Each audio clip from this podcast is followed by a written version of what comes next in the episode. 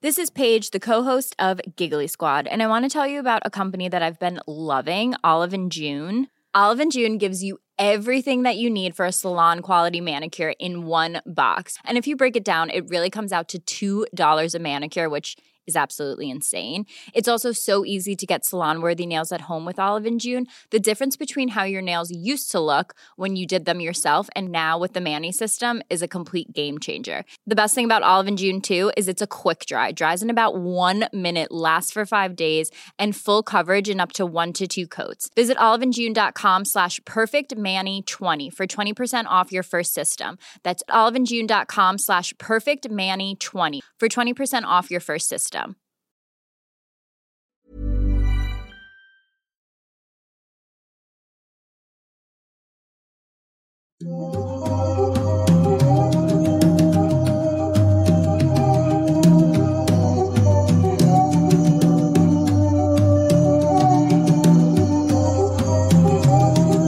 Hola a todos, sean bienvenidos un sábado más, una noche más de Noctámbulos, esta vez en el canal correcto. Ah, Eh, no. ahorita habíamos empezado hace un ratito y estábamos transmitiendo en Checkpoint, que es otro canal donde hacemos transmisiones. Y bueno, nos equivocamos de, de canal para transmitir, pero aquí estamos ahora sí. Eh, les mandamos un abrazo, un saludo a los que ya se están conectando, a los que estaban en espera. Un saludo muy especial a Gallo con Tenis, que ahí anda siempre ayudándonos, moderando los comentarios. Recuerden que esos comentarios, sus superchats y, y pues todas esas cosas las vamos a estar leyendo al final para no interrumpir la dinámica y el ritmo de las historias que les vamos a contar.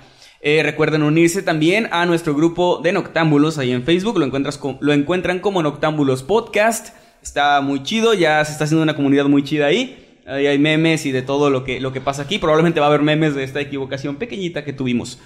Como, como siempre me acompaña a mi lado derecho, izquierdo de los que están viendo, el señor Little Jimmy. ¿Cómo estás, Jimmy? Muy bien, encantado de estar aquí. Ya volvieron de vacaciones, lo que significa que podemos comenzar ahora sí de nuevo con este podcast.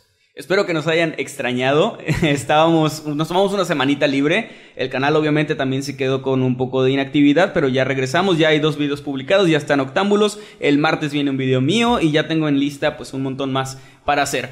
Eh, me acompaña también el señor Kevin García Masketman. ¿Cómo estás, Kevin? Hola, ¿qué tal? Muy buenas noches. Espero que estén muy, muy bien. Pues espero que también nos veamos un poco más refrescados por esas vacaciones. Para los que no sepan, nos fuimos de vacaciones debido a que estábamos celebrando la despedida de soltero del señor Emanuel, que está próximo a casarse. Y, y pues nada, felicidades. Ojalá que te hayas pasado muy chido en tu despedida. Estuvo muy chido, fue eh, pues alcohol, drogas, desenfreno. Sí, claro. La verdad nos la pasamos jugando turista y uno y nos Y dormíamos. charadas, Y jugamos charadas, jugamos charadas así con el teléfono. Es que somos un montón de ñoños y realmente. pues, Saludos a Pride, Head y Ciudadano. Saludos, sí salimos este a pues a nadar y cosas así muy de turista, pero realmente la vida nocturna no es lo nuestro. Nosotros nos quedábamos en cuanto anochecía nos regresábamos al departamento y nos poníamos a jugar este llevaron el Switch, pero nunca lo jugamos porque No. nos faltaban unos controles, este, pero Mira, yo creo que la gente no se va a sorprender tanto de esto porque si ya los, cada sábado por la noche nuestra vida nocturna es venir a ser noctámbulos, entonces es muy claro que no íbamos a Cancún a hacer un desmadre en el Cocobongo, ¿no? Si dijimos que el sábado era el día de noctámbulos, era porque no tenemos absolutamente nada que hacer el sábado por la noche. Perdón, Jimmy, si tú sí tenías vida social, Creo que no.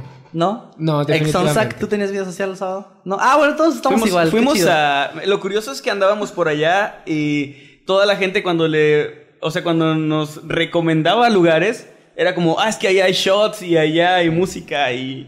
¿y ¿Qué van a hacer? ¿A poco van a ir a la playa nada más a quedarse sentados ahí? Ay, sí. Bueno, fíjate, está, está muy chido que estemos contando esto, pero creo que deberíamos guardarlo para la transmisión de Checkpoint. Va a haber transmisión de Checkpoint. Ahora sí en Checkpoint. Ahora sí en A ver Checkpoint. si no la transmitimos aquí en Mundo Creepy. Puede pasar. Eh, pero para que se queden los que estén interesados en escuchar más de la historia del Sí. Festival del Miedo que ya pasó. También. eh, de lo de Infierno para Inocentes, que por fin ya podemos decir que tenemos un cómic que se llama Infierno para Inocentes y lo pueden adquirir en Mercado Libre. El A enlace partir de va a estar- mañana va a estar ya, eh, Sí, ya. Mañana es primero de diciembre. Mañana sale a la venta ya tal cual. Vamos a empezar así, ahora sí a darle promoción y todo.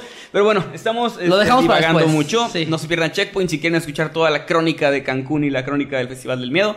Y por lo pronto, pues aquí ya nos ponemos un poquito más serios. Y vamos a comenzar. Señor eh, Kevin Masketman, ¿quiere comenzar usted con algún tema? Sí, claro, el día de hoy bueno, les voy a confesar primero algo. Yo traía un tema diferente, pero me pasó algo muy curioso con este tema.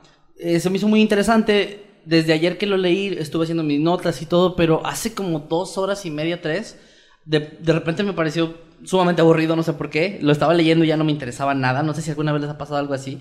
Pero fue muy extraño, tuve que borrar todo y ya tenía otro tema que desde hace mucho tiempo quería traerles, que es una historia.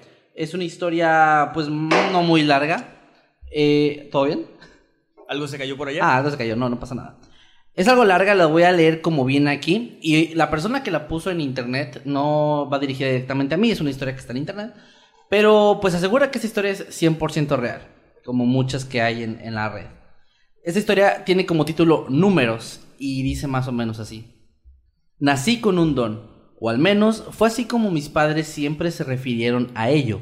Personalmente no lo llamaría un don, sino un saber, una habilidad observacional, por así decirlo. Aún recuerdo cómo por tanto tiempo solía ver estas cosas, estos números, sin tener idea de qué significaban, pero ahora lo sé. Creo que tenía 11 años cuando llegué a comprender lo que significaban. Veía televisión con mis padres cuando apareció un boletín en la noticia sobre una mujer en Oxford que había sido sentenciada por el asesinato de 17 personas. Conforme veía la grabación de ella siendo escoltada al juzgado, ahí estaba, el número 17, flotando justo por encima de su cabeza como un halo de malicia. En ese momento me di cuenta de que estos números no eran aleatorios, representaban algo, representaban personas. Cada número que veía significaba el número de personas que ese individuo mataría durante toda su vida. Vi al mundo de una manera muy diferente luego de ese día. En un día normal, al caminar por la escuela y hacia mi casa, veía un mar de ceros y quizá algunos unos. A veces podría caminar al lado de un sujeto por la calle y el número 3 flotando por encima de su cabeza me hacía sentir muy intranquilo. En lo particular, nunca he conocido a nadie con un número más alto que uno, y siempre me convencí a mí mismo con que esos unos se debían a algún accidente o algo por el estilo, nada tan siniestro como un homicidio. A medida que crecía, los números permanecieron consistentes. Cuando al fin les conté a mis padres sobre mi clarividencia, acordamos que lo mejor sería mantenerlo entre nosotros. La primera persona que conocí con un número más grande que uno fue Kyle. Conocí a Kyle en una fiesta que organizó uno de nuestros amigos mutuos. Congeniamos rápidamente por tener muchos de los mismos intereses, pero siempre me sentía abatido cuando me concentraba en el 5 que se cernía sobre su cabeza. ¿Cinco personas? Kyle no me parecía posible y decidí con prontitud que no lo iba a cuestionar. Después de tres meses de amistad, me desperté una mañana ante cantidad de mensajes en Facebook. Todos mis contactos estaban en frenesí por lo que había pasado con Kyle, pero nunca pude encontrar una respuesta clara de lo que sucedió hasta que bajé un poco por mi muro de inicio. Kyle había ido a una fiesta con su novia, Amy. Se habían emborrachado bastante, pero Kyle decidió que aún se sentía apto para conducir a casa. Tras kilómetro y medio de viaje, chocó con un auto que venía en dirección contraria luego de que Kyle girara en el lado incorrecto de la carretera. Las publicaciones decían que el accidente fue bastante grave y que su novia murió al instante. Por más sorprendente que era esta noticia, una parte de mí no podía evitar sentirse culpable. Yo había sabido que Kyle iba a matar a alguien, pero no pude haber sabido a quién o cuándo. En tanto me seguía adentrando en las publicaciones, perdón, descubrí más acerca del auto contra el que Kyle se había estrellado. El auto se volteó por el impacto y rodó hasta una cuneta al costado de la carretera. Y así, el conductor, un compañero nuestro del un compañero nuestro del colegio, había muerto al instante. Sus tres amigos, que eran sus pasajeros, murieron en el hospital debido a las heridas críticas. Cinco personas. Kyle asesinó a cinco personas esa noche y yo supe que eso iba a pasar. Cargué con la culpa de ese accidente por un largo tiempo. Traté de hablar con mis padres al respecto y ellos trataron de empatizar conmigo, pero sabía que no lo entendían. De hecho, fue muy difícil para cualquiera el entender por qué me estaba sintiendo de esa forma, hasta que conocí a Melanie, la mujer más hermosa que había visto. Empecé a salir con ella alrededor de ocho meses después del accidente de Kyle y sentí una conexión con ella que nunca había sentido con nadie más. Fue la primera persona después de mis padres a la que le conté de mi don y me sentí muy aliviado cuando no se asustó ni me dejó. Fue muy tierna y comprensiva conmigo. Tenía una gran curiosidad al respecto, acompañada de una reserva interminable de preguntas. Me, me, sacó mucho de onda cuando se me quedó viendo ampliando la mirada y me preguntó qué número se encontraba arriba de su cabeza. Ella era un cero. Le dije esto y casi fue como si pudiera haber visto una pequeña onda de alivio traspasándola. Yo amaba todas las preguntas que me hacía. Se sentía bien que finalmente fuera capaz de hablar con alguien al respecto y que estuviera genuinamente interesada en lo que yo tenía que decir. Habíamos sido novios por más de un año cuando me preguntó algo que mis padres nunca me habían preguntado. Jamie, ¿podemos hablar? se me acercó con timidez. Sí, por supuesto, le contesté. Pues siempre he querido preguntarte esto, pero nunca pude encontrar el momento indicado porque siempre me pareció un tanto personal. Anda, estoy seguro de que para este punto no hay nada que puedas preguntarme que me vaya a ser demasiado personal. Y me reí. Bueno, está bien. Lo que me preguntaba es, cuando tú te ves en el espejo, ¿hay algún número encima de tu cabeza?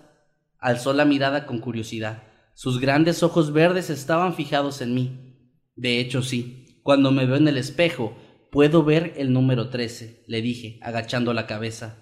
Oh, por Dios, murmuró mientras daba un paso hacia atrás. ¿Hablas en serio?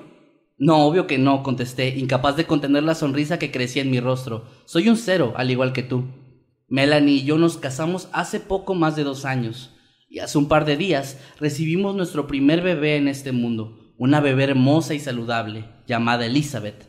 Nunca he experimentado un amor similar al que siento cuando contemplo su rostro encantador. El sentimiento que se abulta en mi pecho cuando su manita se enrosca en mi dedo es como ningún otro. Noto más y más cómo mi esposa se enamora de nuestra hija cada vez que la carga. No sé cómo decírselo. No sé cómo decirle que cuando veo a nuestra bebé dulce y perfecta, siento que mis entrañas se tensan por la culpa. Porque cuando veo por encima de su rostro encantador, veo el número 148.327. Tampoco sé cómo decirle que el día de que nuestra hija nació, el número de Melanie, mi esposa, cambió de un cero a un uno. Uf, qué buena historia. Sí, la encontré, hace tiene un tiempo que la encontré. Se me enchinó la piel y no estoy bromeando. Eh, es una muy buena Aunque historia. creo que hay un, un error, creo, creo, creo. ¿Qué? A ver, Porque se supone que él veía el número que ellos iban a tener en su vida de personas que aún no mataban. Entonces ese uno debía haber estado desde el principio en ella, ¿no? Bueno, por lo que yo entendí de la historia, también lo pensé. Por lo que yo entendí de la historia, si la persona que tú vas a matar no ha nacido, Ah, tienes bueno. un cero.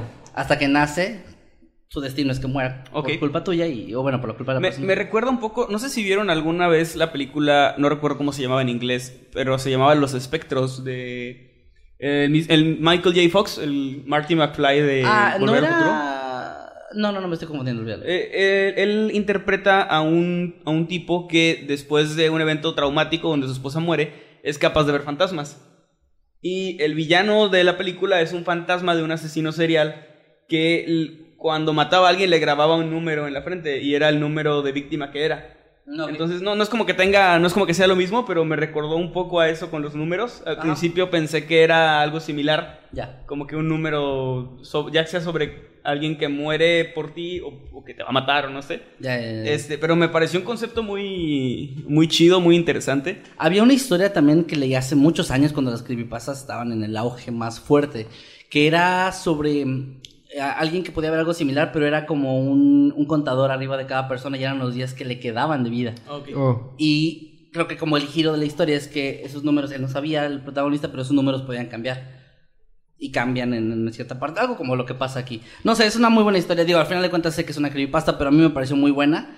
Una muy buena historia y la quería contar. Ya tenía rato que no contábamos. Igual algo así. tengo ahí algunas preguntas como en, dentro de este mundo, ¿no? De donde esto... dentro del la mundo lógica, de la historia. Dentro de la lógica de la historia. Sí, como cuál Porque, es, por ejemplo, eh, dijo- el tipo que mató a los del auto lo hizo por, o sea, fue su responsabilidad, pero él no los mató directamente, No. o sea, de su propia mano. Provocó su muerte, se puede decir. Entonces, desde ese punto de vista, un piloto de avión que comete un error podría matar al número de personas que lleva. Sí, exacto. O incluso si yo voy cruzando la calle y eh, el hecho de que yo cruce a lo mejor distrae a una persona y esa persona es atropellada, también sería como mi responsabilidad o del que la atropelló. Es como bastante extraño, pero, Mm, depende de las reglas de los números, ¿no?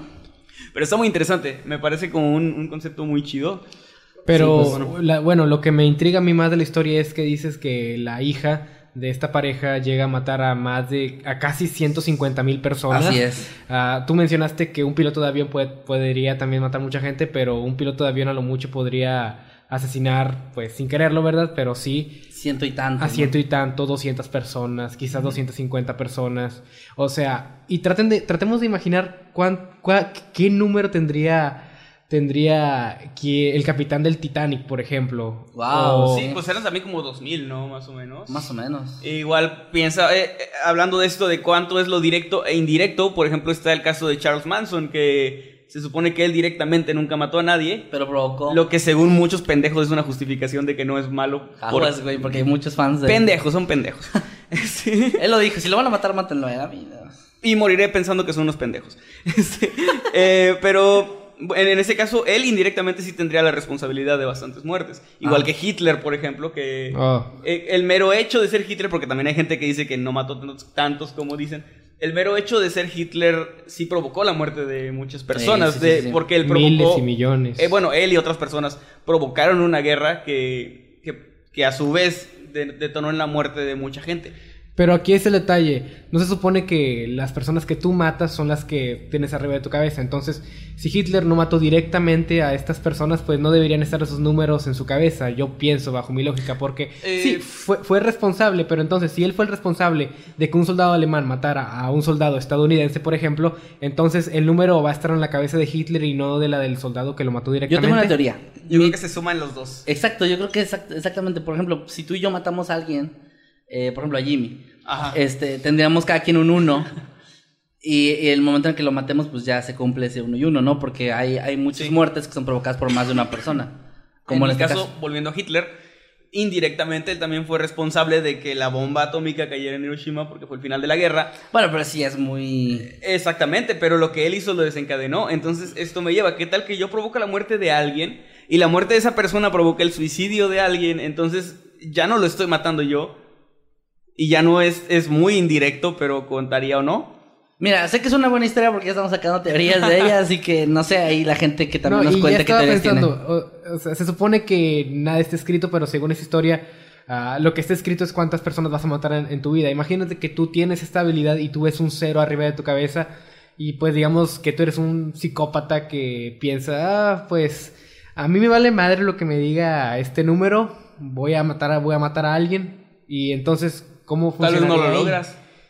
O tal vez es indirecto. Podría O ser. sea, a lo mejor tú planeas matar a alguien y te atrapan o, o te mueres antes. O incluso Pero es que si- está por destino, o sea, es, es algo como destinado. Pero es que también el número cambia, así como habías dicho. Pero, Ah. por ejemplo, el giro que se me hizo muy inteligente, además del número de la bebé que lo veía venir, es lo de la madre. Que la mamá la va a Porque- terminar matando. Exactamente, Sí. porque eso te hace ver que la eh, con estas mismas preguntas, quien escribió la historia lo pensó muy bien. Que la bebé no iba a ser una científica que inventara una cura que terminó siendo una, una enfermedad, ¿no? Te- O sea, algo así. Tengo una teoría aún así, ¿eh? Porque el número, fíjate, a mí me llamó la atención que el número no es eh, cerrado. Y esa cantidad de gente tendría que ser como otro Hitler para lograrlo. Entonces, se me ocurrió que podría ser algo así como una enfermedad. O sea, imagínate que alguien desarrolle de alguna forma una enfermedad nueva, como una plaga nueva, y mate indirectamente a un montón de gente. Y pues obviamente alguien la lo mate para detener esa plaga o detener que siga esparciendo. Como algo como tipo virus zombie o, o sea, no, no necesariamente eso, pero algo así. Eso es lo que me vino a la mente con eso también. O sea, podría ser varias cosas. Aunque yo pienso la verdad que si tú pudieras salir a la calle y ver muchos ceros, quizás unos, eh, se me hace extraño que no haya visto por el camino algún 7, 8, porque ah, aunque querámoslo o no, hay gente muy perversa en este mundo. Depende por- de dónde vives. Yo creo que aquí en esta ciudad sí veríamos un montón, pero Sí, sí, Parecería problema de matemáticas. tal, tal vez el tipo no dice ahí, a lo mejor era de Finlandia o algún lugar. Eh, súper Canadá. Ah. Pero bueno, pues ahí quedó mi historia. Qué bueno que Eh, está gustado. muy buena, la verdad. que a la gente también le haya, le haya interesado. Nos dio para platicar, así que yo creo que está. está Por cierto, ah, no sé si va a haber algún comentario al respecto, pero si lo estaba leyendo directamente era porque no quería contar la historia como yo me acordara. Sentí que le iba a quitar detalles importantes, entonces decidí leerla tal cual. eh, ojalá que no sea un problema, ojalá que les guste, porque si les gusta podemos seguir haciendo cosas similares con historias de este tipo. Y pues nada, ahí queda. Bueno, pues eh, creo que es mi turno. Así que para ir así como que en orden. Y bueno, les voy a contar después de... Creo que fue un, un, un, buen rato de plática agradable, pero ahora sí vamos a pasar con algo un tanto oscuro. Eh, este es un caso real, eh, o sea, de crimen real me refiero. Y está muy interesante, pero es de esos casos que te hacen perderle un poquito más la fe a la humanidad, como ya ha pasado antes en capítulos de Noctámbulos. Eh, va a ser algo que les va a dar coraje, algo que los va a hacer pensar y por alguna extraña razón, a pesar de que no es paranormal, este caso me puso muy tenso, me puso como a pensar muchas cosas y también a sentirme de nuevo, pues que básicamente no, no tenemos ningún tipo de, de protección de nadie, ¿no? Eh, te hace sentir que nadie está a salvo de nada y pues que la maldad obviamente es terrible en el mundo. Este es el caso de Johnny Gosh. Eh, no sé si lo hayan escuchado antes. No, bueno, al menos por nombre no. Bueno, Johnny Gosh es un niño que desapareció en 1982 a los 12 años. Él era un repartidor de periódicos y desapareció. Al principio puede sonar como una historia más de las miles que hay de las cientos que hay año con año de, niños que lamentablemente desaparecen. Muchos vuelven a aparecer, muchos aparecen sin vida y otros de plano, pues nunca se sabe de ellos, ¿no?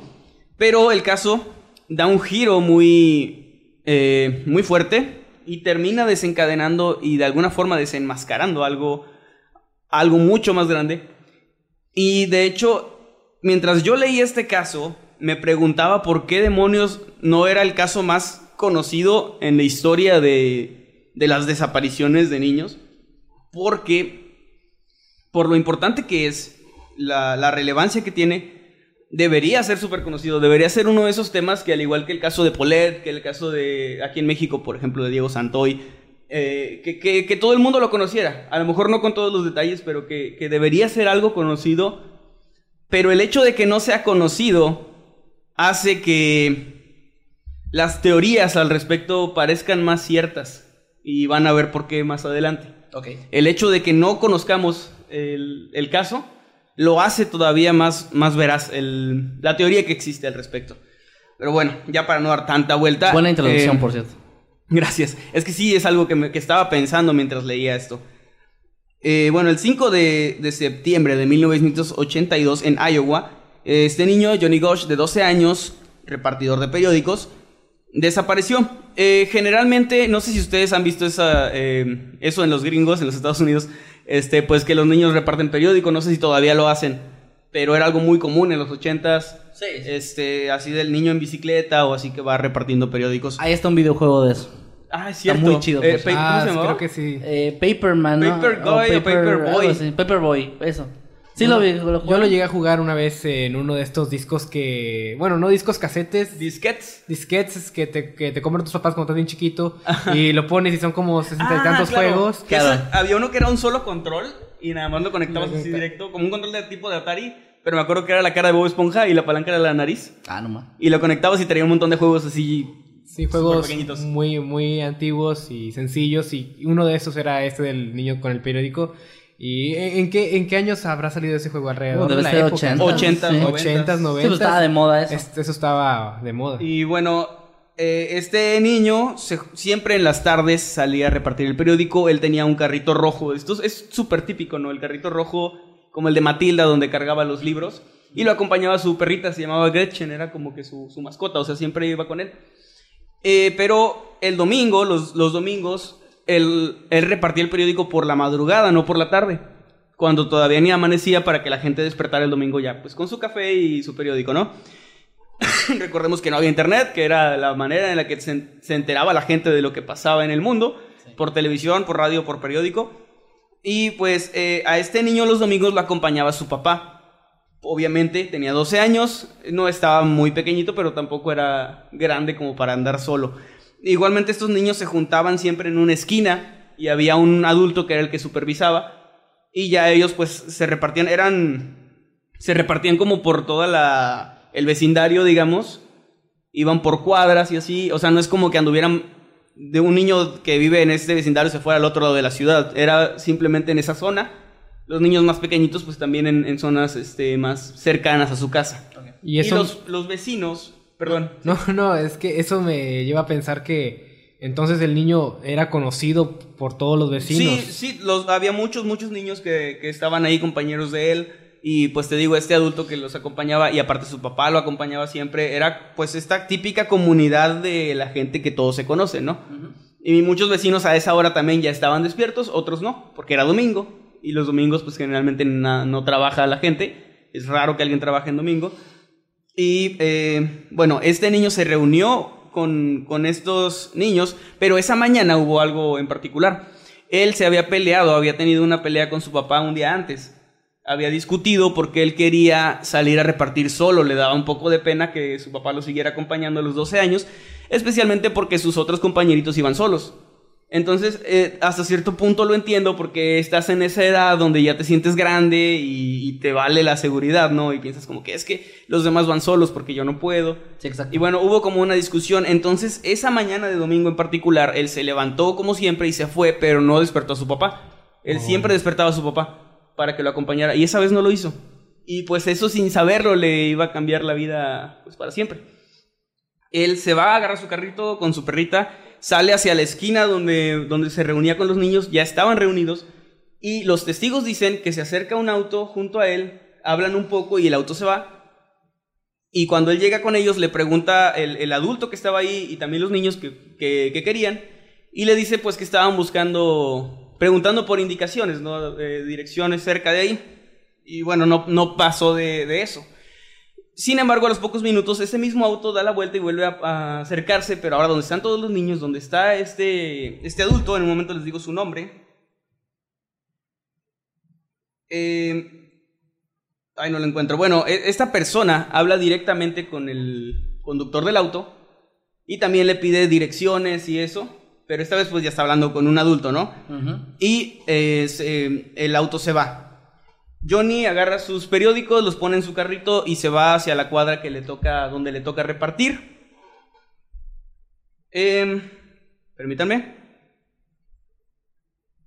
Ok. Cuando este niño avanza, se topa con dos compañeritos suyos que van en sentido contrario, le saludan.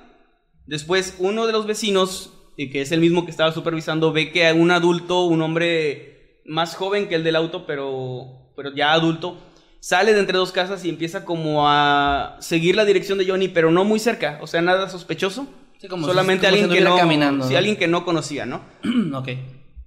Otro vecino declara después que escucha cómo cierran una puerta de un auto y el auto arranca y nadie vuelve a ver a Johnny.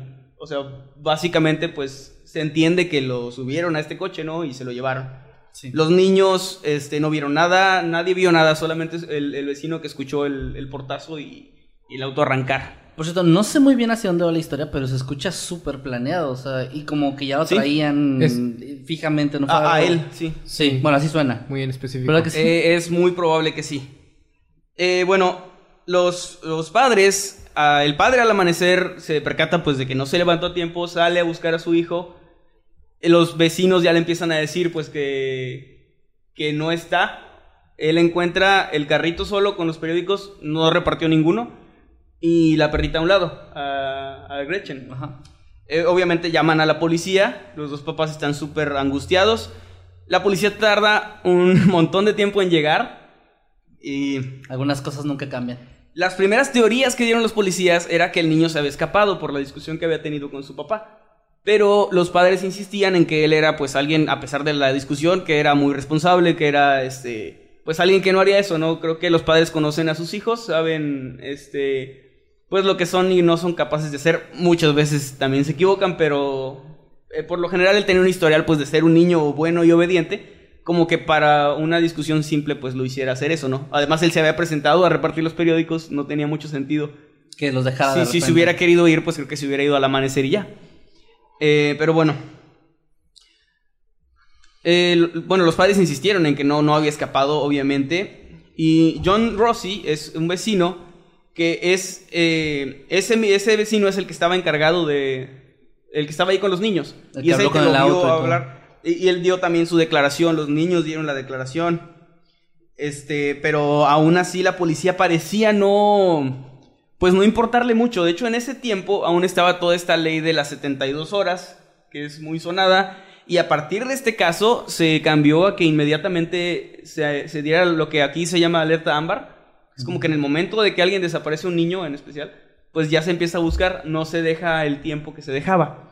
Eran otros tiempos, tiempos en especial en Iowa, pues tranquilos. Así que la policía estaba como que muy renuente a, a buscar a un niño creyendo que se había escapado por la edad que tenía y todo eso.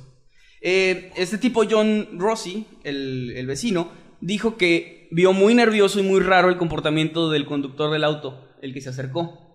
Pero pues nada para sospechar o, o para llamar a la policía en ese momento, simplemente lo vio con una actitud extraña, pero como cualquier persona que pueda andar un poco nerviosa por cualquier otra situación, ¿no? Ok. Este, el- el- la investigación realmente no, no llevó a mucho, o sea, no, no llegó a casi nada, de hecho. Y la policía actuó particular y extrañamente negligente con el caso. O sea, fue como, como si realmente estuvieran evadiéndolo, como si no, no estuvieran tratando incluso pues de, De no buscar. de no buscarlo, exactamente. Ok. Eh, y todo esto pa- pasaron seis meses de la desaparición de, de Johnny y el jefe de la policía renunció por la presión de los demás policías que lo estaban acusando de estar incluso poniendo trabas en el caso. Trabas. Sí. O sea, como que los papás llegaban con una evidencia y la refutaban. Llegaban con algún- alguna declaración y no la aceptaban. Y este tipo terminó renunciando a los seis meses por la presión y aún así no pasó nada. Hasta dos años después, cuando un niño que se llamaba Eugene Martin desapareció también por la zona, también era repartidor y pues era como muy similar el caso. También tenía la misma edad y... Eh, de él no sé qué edad tenía, no... Pero bueno, un niño repartidor imagino que rondaba en la misma edad. Menos, menos de 13, 12 Sí, años sí sí. tenía. Pero los paralelismos son más que suficientes. Es Sí. por la misma zona, dijiste. Ajá, en, en Iowa, la misma Iowa. ciudad, Dos años este, después es poco tiempo. Dos años y es muy poco. Esto hizo que los medios y todos revivieran el caso de, de Johnny, que ya estaba muy, muy frío, o sea, realmente ya no le estaban poniendo la atención. Y nunca realmente lo buscaron, por lo que estás diciendo. Pues los- la familia sí, pero las Sí, autoridades. las autoridades. ¿no? Como que no les importó. Eh, está muy raro, pero to- todo. Bueno, ahorita que vean cómo va avanzando el caso. Y estamos hablando de un país de primer mundo, como lo es Estados Unidos. Exactamente. Lo cual me sorprende de, de más. hecho, la madre de Johnny le pidió específicamente a los de la policía que llamaran al FBI. O sea, de mm, hagan que se meta el FBI y que ellos nos ayuden. Y la policía le dijo que no, que no lo ameritaba. Me pongo en los zapatos de los papás y qué Es súper desesperación y frustrante. qué coraje.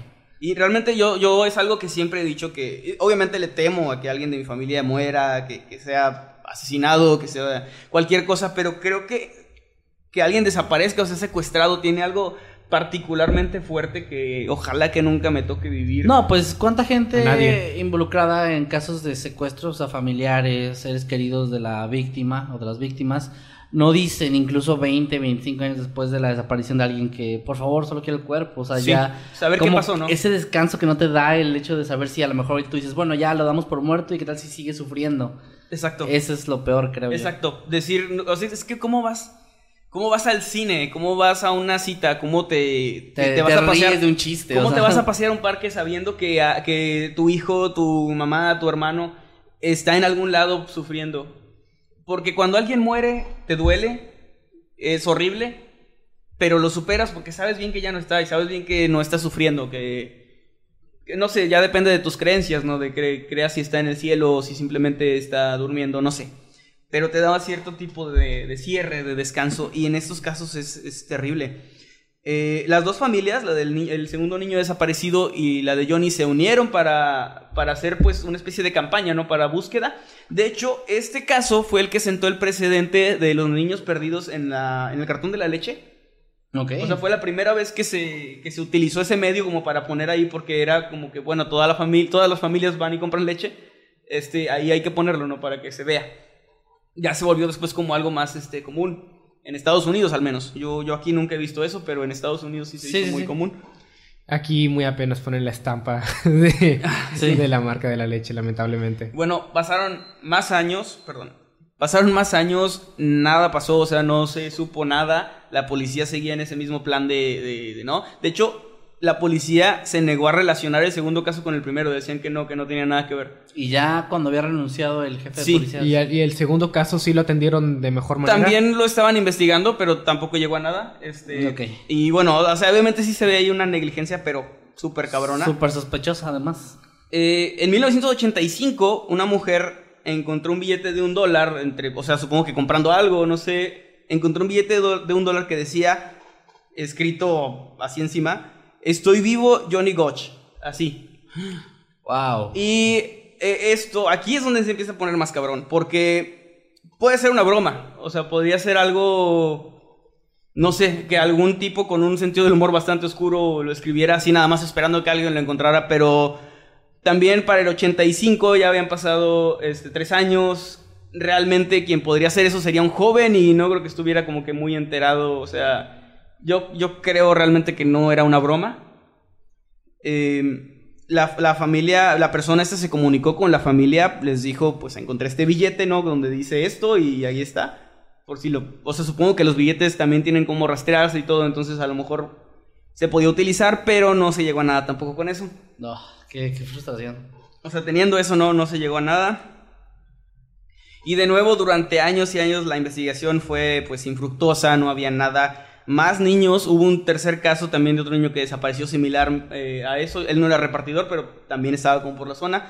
Y se empezó a barajar la teoría de una, una red de, de tráfico, o sea, de, de secuestradores, ¿no? De niños, que tenía mucho sentido. Y fue hasta 1991, ¿Cuántos años después de la desaparición? nueve años, Nueve años. O ¿Fue sea, en el noven- 84? 82 fue la desaparición. Ah, ok. En el 84 desapareció el segundo niño. En el 85 se encuentra el billete. billete. Y en el 91 eh, se entrega a la policía un hombre llamado Paul Bonassi. Él se entrega eh, y entre muchos otros delitos confiesa que fue parte del secuestro de Johnny Gosch. Este, este tipo no estaba nada bien de la cabeza, él tenía un trastorno de personalidad múltiple. Oh. Pero, ahí va.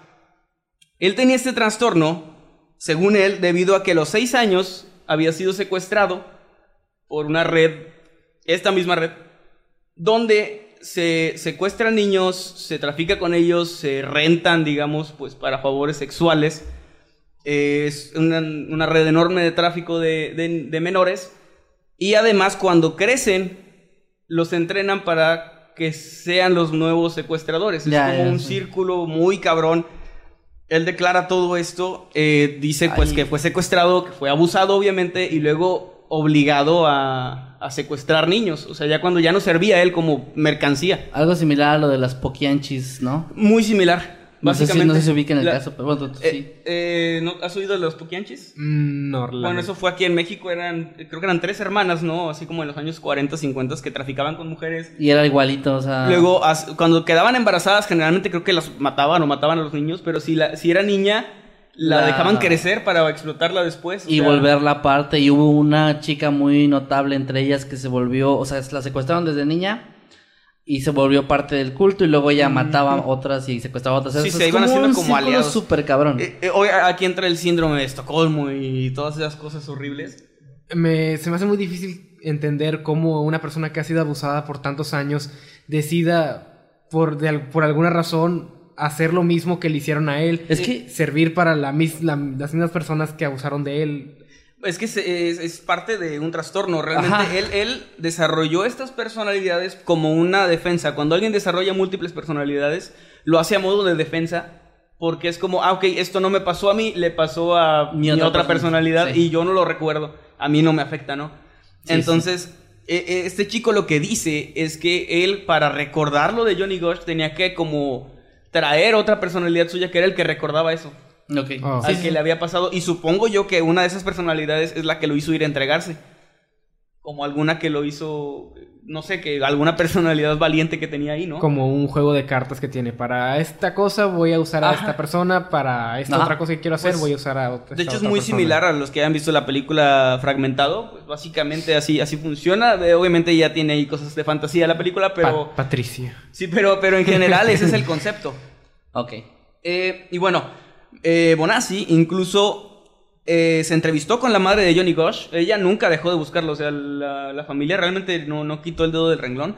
Y en cuanto ella supo de este tipo, pues fue a entrevistarse con él. Y él le dio detalles que nunca se habían hecho públicos. Eh, marcas en el cuerpo de Johnny, historias que él le contó de su familia. O sea, realmente no sé si eran amigos, pero sí tuvieron como que pláticas donde Johnny le contaba cosas que nadie más sabía, cosas de la familia, cosas de los vecinos y así. Entonces la madre ahí pues le, le creyó, ¿no? Las autoridades aún así pues no aceptaron las declaraciones de Bonassi porque estaba trastornado mentalmente, así Qué que pinche frustración. así que era como que no, no cuenta porque pues está loquito, ¿no? O sea, no Hasta pareciera que ellos mismos están detrás de todo o solapando a alguien porque la negligencia es... eh, Es extrema, parece, intencional. Mira, aquí todo se pone mucho más turbio. Oh, Dios. Eh, años después, a finales de los 90, me parece, Lawrence King es fue un político gringo, un hijo de puta. Fue arrestado y entre toda la basura de lo que lo acusaban y lo encontraron estaba el lavado de dinero eh, y el tráfico con niños. Y él, al parecer, era, según las declaraciones también de este, de este chico, este, uno de los mayores clientes de esta red se, descubrió que había sido, pues, un, un güey que, pues, que era de los mejores clientes de la red de trata. Y Bonassi, el, el de las personalidades múltiples, había sido uno de los niños abusados por él, por el que él había pagado para, para que se lo llevaran, ¿no? Y en esta red, al parecer, lo- según las declaraciones de Bonassi, es una red enorme donde está involucrado el gobierno, las autoridades, los medios.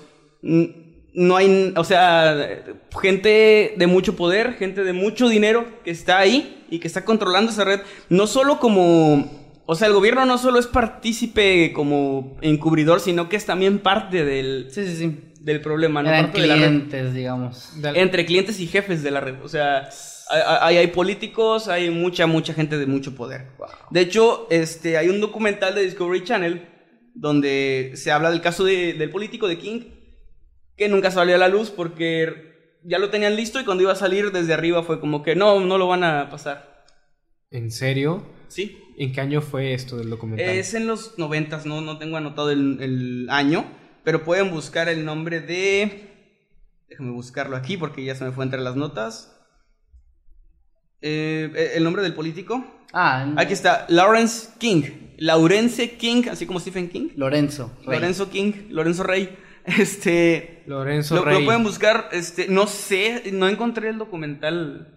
Me, Pues si no lo o liberaron. Está súper, súper, súper... Hijos no es- de puta. No estarías aquí si lo hubieras encontrado. Ah, de hecho, si algo me pasa, fueron esos cabrones, ¿eh? No, no los de Manso en pedorros, fueron estos cabrones. Este. Se sigues chingando con los demás. pero Está bueno. bien, porque así si me matan, ni siquiera les voy a dar el lujo de que tengan el, El crédito. el crédito, lo van a tener estos güeyes. Eh, y bueno, e- este político al final sí fue condenado, pero solo por fraude. Lo demás se descartó. Así de, no, esto no, esto no pasó. Mm. Pero el fraude sí. Y bueno, Y eh, me no sé si imagino- aún está en la y me imagino- Seguro que no fue en México. Ah, y la condena, me imagino que fue patética. Claro, claro, claro. Seguramente. La, No. la madre de, de Johnny declaró durante el juicio, porque pues indirectamente con todo lo de la trata y esto, pues ella estaba involucrada. Y en una, en uno de estos, de estas audiencias, se le preguntó si había tenido contacto con su hijo después del secuestro. Ok. Y ella dijo que no. Sin embargo, después se retractó y dijo que sí. Y aquí va. Ella declaró que en 1998, en marzo de 1998, un hombre llegó a su casa, se presentó como Johnny, le dijo que él era su hijo, lo vio molesto, lo vio intranquilo y le pidió que no llamara a las autoridades. Después le dijo que estaba trabajando para esta red y que había pues como llegado a verla, pero que lo iban a matar si se enteraban y que no dijera nada, o sea, como que no, no digas que vine. O cuando ella declaró esto ya habían pasado años, así que supongo que se sintió más segura. Pero lo vio, le dijo, estoy bien, pero estoy aquí, este, y no digas nada. O sea, así como que estás en peligro, estoy en peligro. Y nada más como supongo yo que lo habrá hecho como para darle algún tipo de tranquilidad a su familia dentro de lo que cabe. Yo también pienso que si tan era tan peligrosa esta red, por suena muy muy muy peligrosa, Tal vez incluso era como una forma de decirle, ya no sigan metiéndose con ellos porque a lo mejor va a haber una consecuencia, ¿no? Sí, como, que ya dejen la investigación, estoy vivo. Y les va a pasar algo si no. O y sea, a no, la no mierda. ¿no? Eh, Y de todas, maneras, de todas Pero- maneras, yo ya no tengo ningún tipo de escape. Ya Sí, se acabó y para es mí. horrible porque es como que sigue ahí, sigue secuestrado de cierto modo, ya no va a ser su hijo nunca, no sé. Sí. Y fíjense, eh, es un sistema que funciona muy bien porque, como bien mencionamos, este, este, este círculo de pedofilia y servicios con niños, ¿verdad? Está encabezado por gente de bastante poder, quienes no se rebajarían a, a hacerlo ellos mismos, claro que no, ni contratar a alguien para que lo haga. Así que, ¿qué es lo que hacen? A los mismos, a los mismos niños que secuestran, Claro. los entrenan, de alguna manera los entrenan o, lo- o los acostumbran. Es un lavado de cerebro súper cabrón. Estás hablando de niños, pues eh, este niño de 6 años, de 12 años. Obviamente desde amenazas y, y todo desde que son niños. Y todo No, el abuso. Tortura psicológica y Sí. etcétera. Estás Todo- hablando también de que si está el gobierno, está la CIA por ahí. Que también no, no son. No, No- es como que no sepan sobre No cómo la manipular. mejor reputación, de todas maneras.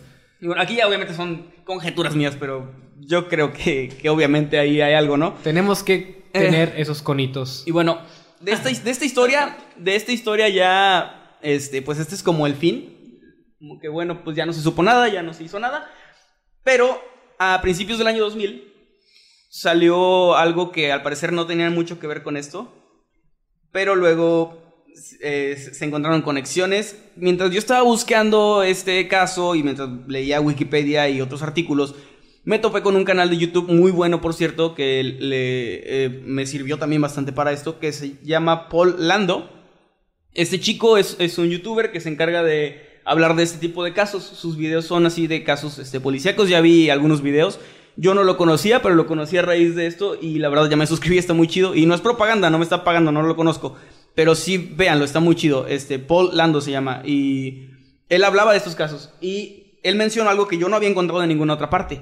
Resulta que por ahí de principios del 2000, eh, cuando estaba George Bush de presidente, que no era el más popular del mundo, llamó la atención un, un hombre llamado Jeff Gannon, que tenía un pase de prensa para, para la Casa Blanca. O sea, cuando hacen una conferencia en la Casa Blanca, van reporteros que tienen pases de prensa.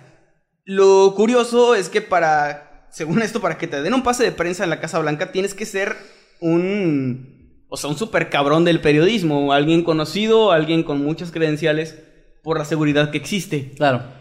Jeff Cannon no tenía nada de eso, ni siquiera era periodista, no se sabía nada de él. Y sus preguntas eran algo así como, imagínense esto, esto no es algo que aquí no pasa nunca, pero por favor, imagínenselo. El presidente hace una conferencia con medios y de repente sale un reportero a preguntarle puras cosas bonitas, así, ay presidente, ¿por qué usted es tan perfecto? Señor presidente, ¿por qué hace las cosas tan bien siempre? Ese era Jeff Gannon, a Bush. Jeff Gannon le hacía puras preguntas súper simples de que todo va bien y de que qué ¿Cómo bueno. va Cosas que, aquí no, cosas que aquí no pasan, ¿verdad? No, no, no. Este, para prácticamente como para hacerlo quedar bien siempre. Los medios obviamente se dan cuenta de que este güey no es periodista, o sea, no está haciéndole preguntas de verdad. O sea, imagínate que yo te pregunto, Baskerman, ¿por qué te ves tan bien con esa playera, no? O sea, eso no es una pregunta... Gracias, por cierto. No, no, está muy chida. No, no es una pregunta relevante. Entonces, los medios, que pues obviamente eh, los periodistas de verdad, se ponen a investigar a este güey. Y resulta que Jeff Gannon eh, no solo no era periodista, sino que años antes ah, eh, pues tenía perfiles en páginas de prostitución gay. Él era un prostituto gay. Así, un- una persona pues que se prostituía. Y de alguna forma ahora estaba como parte de, de algún servicio al gobierno de Estados Unidos. Y esto hizo despertar las teorías de que Jeff Gannon era realmente Johnny Gosh.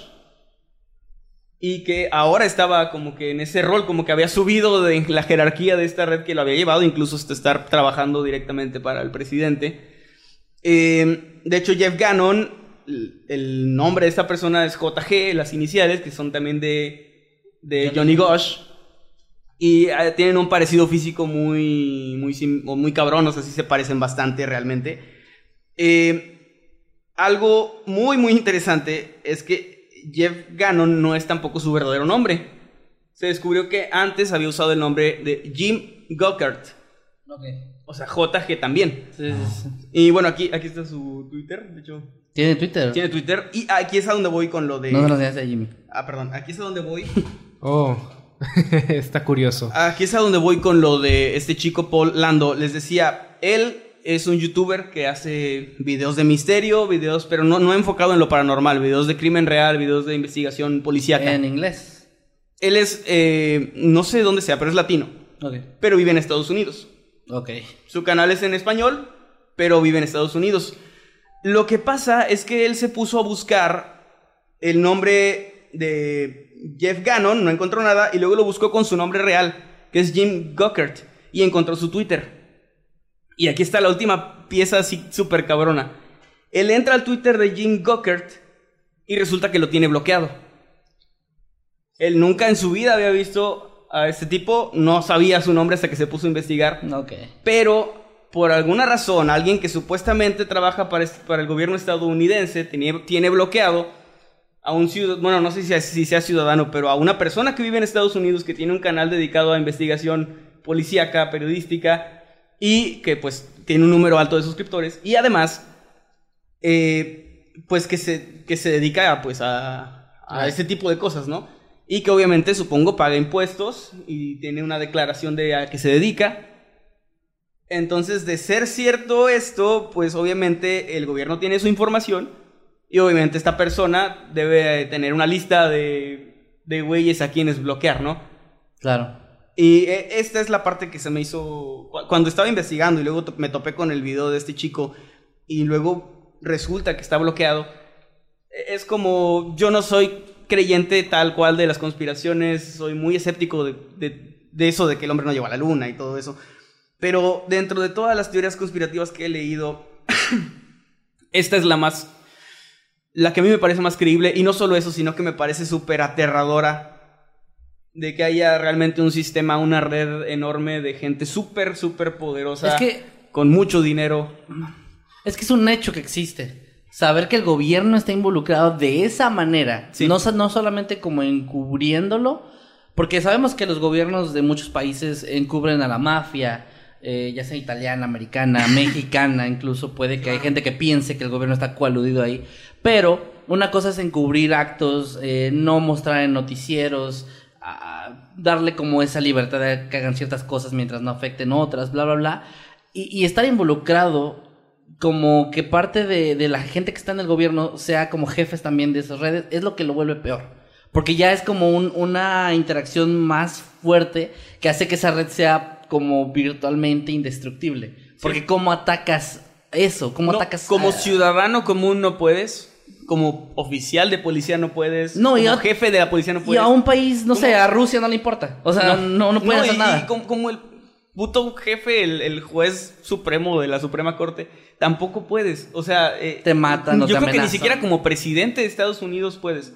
No. Es algo que está más allá de, de eso porque hay mucha, mucho poder. Me recuerda, sin tratar de ser irrespetuoso, me recuerda a Hydra, o sea, lo que es en los cómics, ¿no? El, eh, esta organización que tiene mucha gente infiltrada, que tiene el poder de todo. Está súper cabrón y bueno. eh, O sea, si pues existe en el historia. mundo algo cercano a los Illuminati, deben ser ese tipo de redes. Que no van para dominación del mundo, sino sacar No. dinero de formas horribles como esta. ¿Y saben qué es lo peor? Que tiene sentido. Todo se mueve alrededor del negocio, de los billetes y sin duda alguna este tráfico de menores y derivados generan mucho dinero en círculos bajos. Sí. Y lo peor de todo, ¿cómo combates a esta bestia? Como, como bien ustedes acaban de decir, ¿cómo, cómo, cómo peleas contra él cuando ni siquiera sabes cuál es la cabeza? Exacto. Y algo me lleva a pensar que realmente no hay ningún jefe supremo de, de esta organización, sino que son sencillamente algún tipo de comité o que, que va constantemente cambiando miembros y que van cambiando roles. Y el punto es que no hay nada sólido, solo sabes que es muy grande y que va cambiando y que nunca se va a acabar. No, exacto, eso es lo más tenebroso. Nunca se va a acabar. Porque incluso si, si, si alguien entre el montón se arrepiente y saca a la luz todo y se muere y matan a sus familiares y etcétera y destruye todo, va a salir otro. Van a salir más, porque hay más De gente. hecho, en el momento en que tú acabas con una organización criminal, dejas el espacio libre y, y otra organización nace para ocupar ese espacio. Y es pues es imposible. Y la verdad es terrible darte cuenta de eso. O sea, es. Eh, te pone. Te pone triste, pero también te pone en una situación de frustración. De que sabes que no estás a salvo, que lo único que puedes hacer es esperar que no, te, afecte toque a ti. Exactamente. Ni a nadie que quieras. O sea, es- esperar que tengas suerte y que no te pase. Básicamente eso. Y eso creo que es lo peor. O sea, es, es el, es lo. No sé, no hay ningún tipo de seguridad. Y bueno, Mira, suena como una mala comparación lo que voy a decir, muy mala comparación. Pero es como cuando uno está en internet navegando y, y te encuentras con algo o te cuentan algo que dices, ¿cómo puede existir alguien a quien le guste ver esto? Por ejemplo, los videos que existen de gente mutilándose los genitales existen porque hay clientes para eso, no nada más porque alguien dijo, vamos a mutilar los genitales y lo voy a subir a internet. No, hay, hay clientes, ha- hay gente que consume eso. La gente que consume pornografía infantil eh, son los que pro- generan prácticamente ese negocio porque ellos son los que pagan porque por ver sí, eso. hay, hay un mercado para. Exacto, entonces quiere decir que el problema realmente no va tanto de una red de prostitución de menores o de trata de blancas, sino toda la gente que no es partícipe en secuestrar a la persona, pero que sí está dispuesta a pagar dinero, mucho Para dinero, para consumir eh, eso, para eh, esos servicios horribles y, y- e inhumanos que, que hay, y son gente millonaria, gente que es intocable por Y nadie. Fíjate que hace poco, no recuerdo el nombre del tipo, pero no sé si oyeron sobre un millonario que murió misteriosamente en la cárcel. En Ah, sí, sí, sí, sí, sí, fue eso de. Estados Unidos, ¿no? Sí. Sí, bueno, sí. él eh, fue. tenía una isla y así, cosas súper cabronas de, de pedofilia y así. Eh, y él iba a dar una lista de personas súper famosas y súper ricas involucradas en esta red. Que no sé yo si sea la misma, pero puede que sí. No, y que, y que se suicidó con una, con una, este, con una sábana en una celda que está especialmente hecha para que no Para se puedan que no te suicidar, con un guardia que está así 24 horas viendo que no se suiciden y aún así pasó. Sí. Sí, ya sé que de quién hablas, O sea, sea, no me acuerdo el nombre. Básicamente. Lo, lo suicidaron. Sí. Básicamente sí. De hecho, creo que Dross habló al respecto de eso. Creo Sí, que creo que sí. Hay un video de él y no sé yo, o sea, y ya son conjeturas mías de nuevo. Si sea la misma red, pero tendría mucho sentido que sí. Wow. Por, por la naturaleza de lo que él dijo que pasaba ahí y lo que... Pues sí, o sea, la- las consecuencias también de que lo mataron inmediatamente. Ahora pensemos, si igual, sigamos con conjeturas. Ha habido más de un caso ah, donde se habla acerca del gobierno estando vinculado con, con este tipo de prácticas de tráfico de menores. Imaginen si muchas de estas anécdotas separadas resultan ser un, Parte de lo mismo. parte Sí. de lo mismo. Sí, de hecho yo no creo que sea exclusivo de Estados Unidos. Yo creo que esto es algo internacional. O sea, no, no puede ser que sea solo en un, en un lugar y ya. Sí, no. O sea, estos, estos güeyes deben de tener su, su franquicia en, en todas partes. Ah, pinche Y bueno, mundo. eh, pues ahí mi tema de Johnny Gosh está, me pareció muy interesante. Tenía mucho tiempo queriendo hablar al respecto, pero es un tema extenso, entonces no había podido terminar de investigar todo. Y en la cuenta de Twitter que nos mostraste no, no tiene muchos seguidores realmente. O sea, sí Eh, tiene sus seguidores, pero no tiene tantos No, como para ser otro, influencer. Tiene O 67. influencer o algo- algo así. 67 seguidores. Retuitea cosas súper X. Es un tweet promocionado. Ok. Eh, ok, Sí, de tiene- noticias y etcétera. Tiene. la- los dos comentarios que tienen este tweet que estoy leyendo es Johnny Gosh You're Johnny Gosh. o sea, básicamente. De- Ya se volvió medio popular eso, ¿no? Sí, o sea, como que la gente, le, la poca gente que tiene le cuestiona si es él. Básicamente. ¿Cómo está en Twitter? ¿Podemos darle el Twitter a la gente Ah, para pues, que pueda ir a buscar? Espero que no me maten, sí. Este. Gokert es- es G-U-C-K-E-R-T-J. Así, arroba G-U-C-K-E-R-T-J. Y pues a ver si me bloquea o no sé. Este, eh, de hecho, también da un poquito de miedo hablar de esto, ya hablando en serio, sin, sin mames. Sí da miedo hablar de esto porque. No sé, o sea, teniendo en cuenta todo el poder que tiene esa gente, sí te pueden desaparecer sin ningún problema. Bueno, Este, no creo que pase, espero que no, pero Imagínate, si esto es lo que sabemos, imagínense lo que no sabemos. Sí, claro. Quizás esto, quizás no nos pase nada, quizás es totalmente seguro hablar de esto por el, simple hecho de que este tipo, Johnny Gosh, ya es conocido, ya lo conocen. Todo esto es público, sí. O Quizás, sea, es, quizás eso no sea algo que a ellos les afecte o les interese siquiera. Pero si llegáramos nosotros algún día a descubrir algo que no se sabía y lo decimos, ahí sí hay que tener miedo porque eso no es algo que se sepa. Y de hecho, no sé si se- sepas, pero como quiera te lo voy a preguntar. El youtuber que mencionaste que habló de esto, ¿está bien? Sí, pues bueno, entré a su canal hace poco cuando estaba investigando y sí tiene videos recientes. No les o sea, conviene no, no le pasó a nada. alguien popular que está hablando de eso. Exactamente, y de hecho, como decías, todo esto es público. En el momento en el que yo hubiera investigado a tal grado que hubiera encontrado algo que no, que nadie más ha encontrado, entonces creo que sí temería por mi vida.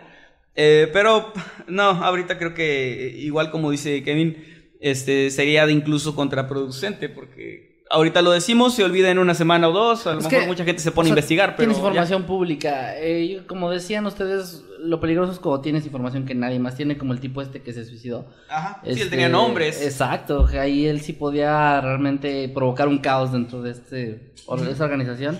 Qué lástima que no. Un Pero caos, bueno. pero no, no hubiera acabado. con No, el- claro que no. Había, había rumores, y esto también son rumores, tal cual. eh, no sé si, si recuerdan sobre Chester Bennington y sobre Chris Cornell. No, no. Eh, Chester Bennington, el vocalista, ex vocalista de Linkin Park, eh, que pues se suicidó hace ya dos años, creo. Y en el cumpleaños de Chris Cornell, que también se suicidó meses antes, había rumores, que repito, son rumores, yo no, no, no he investigado al respecto, este, y no sé tampoco de dónde salió la información, pero este, se decía que él, él, él había declarado varias veces que, que había sido abusado de niño. Y él tenía como una, con Chris Cornell tenían como que una especie de organización pequeñita para, contra la pedofilia. Y se dice que también tenían información sobre una red enorme de gente que tenía, que tenía todo este poder y que iban a revelar cosas. Justo cuando muere Chris Cornell, eh, Chester Bennington se, Se se deprime. se viene abajo y luego también se suicida. Y pues ambas muertes muy seguidas de manera un poco misteriosa. Que también ahí pues ya repito son rumores. No puedo en ningún momento asegurar nada, pero también se puede conectar con esto si te pones eh, pues a pensarlo bien, ¿no? Si te pones el conito de aluminio. Exacto, si te pones ahí tu Hershey's, Sí. este, tu, tu kiss de Hershey's, te, te puede llevar a pensar esas cosas. Pero bueno, eh, pues yo creo que hasta aquí ya mejor dejamos el Sí, tema. si no es tema interminable. Es, es interminable y pues con razón porque abarca muchas cosas y muchos casos separados que tú puedes fácilmente conectarlos si tiene sentido, pero a la vez también podría ser coincidencias, uno nunca sabe, coincidencias, me acuerdo del capítulo anterior. pero bueno, Muy buen capítulo, por Vamos entonces con, eh, porque no estaba yo, vamos entonces Sí, con el por señor Jimmy. bueno, ¿qué sabes? Porque yo no traje un caso como tal y la razón es porque, bueno, a veces se vuelve un poco complicado el conseguir un tema que sea tan interesante. El día de hoy creo que nos tocaron dos temas muy interesantes, uno, uno que pasó realmente y una creepypasta, una historia muy bien hecha que realmente me gustó mucho. Pero yo, por mi lado, quiero que nos relajemos un poco porque después de un tema tan oscuro y tan sin esperanza que nos comentó Emanuel, creo que podemos hablar un poco de algo que nosotros pensamos. ¿Les gustan las películas de terror? Sí, Sí. mucho. Creo, creo que la pregunta es ridícula. El canal se llama Mundo Creepy. No te creas, ¿eh? Soy soy súper crítico de las películas. O sea, me gustan muy pocas. Y Ah. fíjate que no es mi género favorito. Me gustan, ok. pero lo mío, lo mío creo que es más como el thriller, Thriller, de maldita suspenso. sea, sí. El thriller Yo soy suspenso. así como de. Sí, películas más, más de. Suspenso. misterio, suspenso que de terror tal cual. No soy, por ejemplo, tan fan de los slashers o así. Y sí me gustan, pero no soy, no es mi género. Bueno, entonces, desde que nuestro amigo Kevin Masketman acaba de decir que es muy crítico de este, de este tipo de cosas, quiero que él comience y recomiende una película de terror que le guste mucho y que también mencione a una que no le guste para nada, que, que siempre que la veas se, se enoje, que diga por qué, esto es- por qué esto existe y decir el porqué del mismo. Igualmente podrías hacerlo tú, Emanuel, y de- pues podría hacerlo yo. Del turno ya no, no importa, pero hay que comenzar con Kevin Maskell. Ok, a ver, em, mm, vamos a empezar por lo que no me gusta porque es más fácil para mí quejarme. Eh, Toda la vida. Toda mi puta vida. Una película de esas que sí me, me provocaron como esa... Esas ganas de aventarme por la ventana. De por qué existe esto, pero no tanto la película, porque películas malas de terror hay muchas, sino por la cantidad de fans que generó, que se me hizo ridículo. Fue a partir de la tercera, la saga de Chucky se me hizo de esas sagas que se fueron a la mierda de forma horrible, que ya no era terror, que ya era como una comedia absurda, pero que había mucha gente que todavía, no, es que es muy buena. Y la... hasta la fecha tienen muchos fans Chucky. Bueno, ahora ya tiene un reboot y tuvo unas como secuela espiritual y tuvo, o sea, muchas cosas. Y no he visto ya nada, pero me acuerdo que desde que vi la novia de Chucky y luego lo del hijo de Chucky se me hizo como que esto ya es burlarse, o sea, esto ya ni siquiera es gracioso, es como un mal chiste y, y sí me, sí, esas son sagas que, esas sagas que me molesta recordar, o sea, porque la uno tiene tintes muy de humor negro, pero es una película decente, la dos Sí, más sí o menos. te traumaba de niño. Sí, creo. de hecho, A mí pues- sí me daban miedo los muñecos de mi hermana. Era- Y era bien contrastante porque era Toy Story y luego era ver a Chucky y decir, puta, los míos eran buenos, eran malos. Si se mueven, me da miedo o no me da miedo. Eh, para mí era muñecos como figuras de acción y así son buenos, muñecos grandes de- como de peluche son malos. Pues bueno, era mi clasificación. Ahí está Lotso, que es malo. Pero bueno, me- esa, digo, no, no es como específicamente una película, sino la saga de Chucky después de la 2. Todavía la 3 más o menos, pero, pero la de la, después de la novia de Chucky se me hizo una basura y me caga que, que siga siendo como recordada muy bien.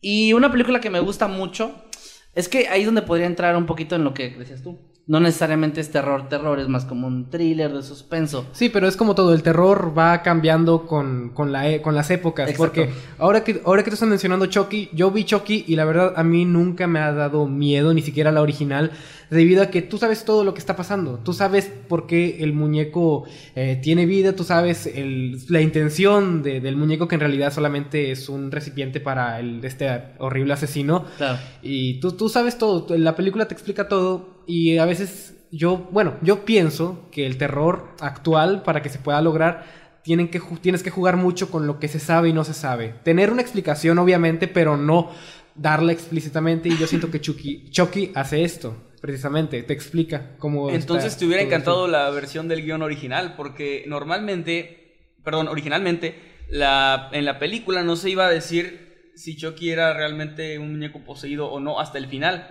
Durante toda la película iban a jugar con la posibilidad de, De que, que fuera Andy, Andy, de que fuera el niño el que estaba matando y culpando al muñeco. Pero luego pensaron que era mejor explicarlo y añadieron la escena del inicio donde el, el asesino hace el, el Charles ritual y Lee eso. Ray. Este, y, y se hizo más como explícito, o sea, como, como lo que dices, pero originalmente sí era el jugar con que el niño estaba loco o no. A ver, deja justo el micrófono. Eso hubiera estado bien chingón, güey, no manches. Es que eran otros tiempos, como dices. Creo que si eso lo hubieran hecho, a lo mejor la película no hubiera sido tan exitosa. Sí, quizás Por hubieran- el tipo de. Quizás hubieran pensado, no, era". pero se siente incompleta porque, por, bueno, ¿Por qué no explican ¿por qué no todo? explican Es que hay, es ambiguo porque, por ejemplo, hay gente a la que no le gustó para nada actividad paranormal que juega mucho con eso de no saber qué está pasando y que casi no se ve nada y que el terror es eso, o sea, es como de, ay, ¿qué está pasando? ¿Cómo es la criatura? Nunca se ve. Y hay gente a la que le parece súper aburrida, creo que tú eres una de esas personas. Sí. Porque es como que no pasa ni madres, pero a mí sí me gustó. A mí no me parece aburrida porque no pasa ni madres. Me parece que, es una mala historia tal cual. Bueno, eh, es eso, te digo, y hay gente que a lo mejor, le- hay gente que prefiere que le que- expliquen más, hay gente que Mira, prefiere que no. Voy, voy a aprovechar ahorita para dar mi película que sí me gusta. Ok. Porque película donde no pasa ni madres y que me encanta, La Bruja. Ah, me encanta la bruja, me la No me ganaste. gustó la Y no, y no es porque, o sea, no sale nada, sale muy pocas escenas fuertes o muy pocas escenas de donde se vea algo, pero me encantó toda la, la atmósfera, o sea, todo, Sí, todo eso. incluso si no hubiera habido bruja, la película aún funciona como algún tipo de drama, suspenso, Sí. porque son estas, esta familia luchando con, pues con el hecho de que no hay comida, no tienen comida y pues... Se están volviendo locos, ¿no? Incluso si no hay una bruja, ah, es como la familia volviéndose loca debido al, al- a lo pobre que, está- que están y que no hay comida y que están en medio de la nada y bueno, pues conviviendo con todos estos conflictos que la película te va explicando. Me encanta esa película, me la ganaste, yo le iba a decir.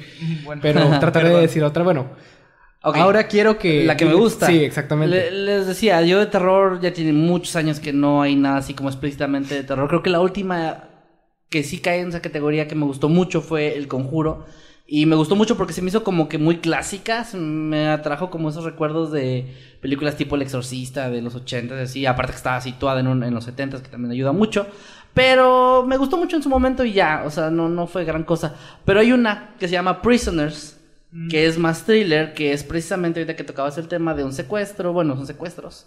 Y de una red y etcétera. Y toda la película juega con la desesperación de los papás de encontrarlo, sobre todo el papá que es Hugh Jackman, que se habita un papel increíble, y Jake Gyllenhaal, que es el detective que está asignado al caso y cómo tratan de encontrar a los niños, pero tampoco pueden volverse locos como el papá que ya quiere buscar las 24 horas, etcétera. Y es muy desesperante, pero en su momento yo no era ni estaba, ni estaba casado ni era papá y me encantó y ahora me da mucho miedo siquiera verla, o sea, no la quiero volver a ver nunca porque siento que me voy a poner mal, o sea, siento que ahora sí me voy a pegar peor de lo que me pegó en su momento y la recomiendo bastante para los que no la hayan visto. Sí, bueno, espero que no hayas dicho ningún spoiler, ¿verdad? Para no, todo esto gente- pasa en los primeros 15 minutos Sí, de la sí, película. sí. Te Está muy buena. que no hay spoilers en lo De, que de dije. hecho, Jake Gyllenhaal es de mis actores favoritos y el director Denis Villeneuve es de mis favoritos también por ese tipo de, de películas. ¿Qué tramas? Eh, de las que no me gustan, creo que me faltó Sí, decir sí, una. la que no te gusta. este, ah, pues hay muchas que me parecen mierda, pero hace Una como- especial. Hace como dos o tres años, no me acuerdo, fui, fui al cine, una de esas salidas de amigos de vamos al cine y qué vemos, pues esta. Oh, Eh, bueno, espera, antes, de, antes- nada más rapidísimo. Eh, no es película, es serie, pero La Maldición de Hill House es una serie de Netflix que les recomiendo muchísimo. Es de terror, terror y es buenísima. No sé por qué no se me vino a la mente. Perdón, ya, vas tú. Bueno, en una de estas salidas No quería que se me olvidara. en una de estas salidas donde no sabes qué ver y eliges una película así, eh, era la de... eh, como- como- era algo así como de...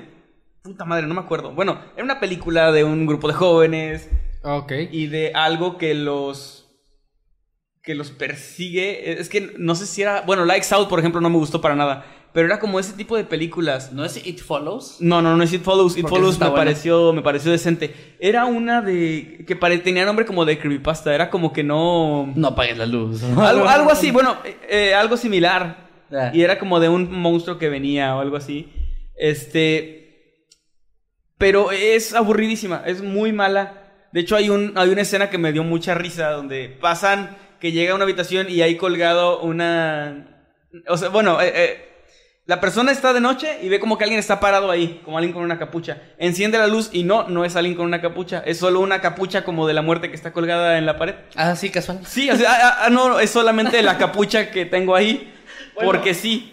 No sé, no sé si Y lo peor- de todo eso porque aquí tienes No, no, no, pero no tenía sentido. Yo no la tengo colgada, al menos. Ah, bueno. Pero no tenía sentido eso. Y lo peor es que lo usan varias veces. El mismo susto. Ah. De que alguien entra. Ah, ah no, es esa misma capucha que me asustó. Ah, no, la es mi gato vez. en forma de capucha. Sí, o sea, ese. No, me- no me acuerdo qué película es. Este. Y van muriendo como que uno a uno, tipo destino final. Pero es, es malísima. Y luego se avientan unas frases. Tipo. Tipo el bromas.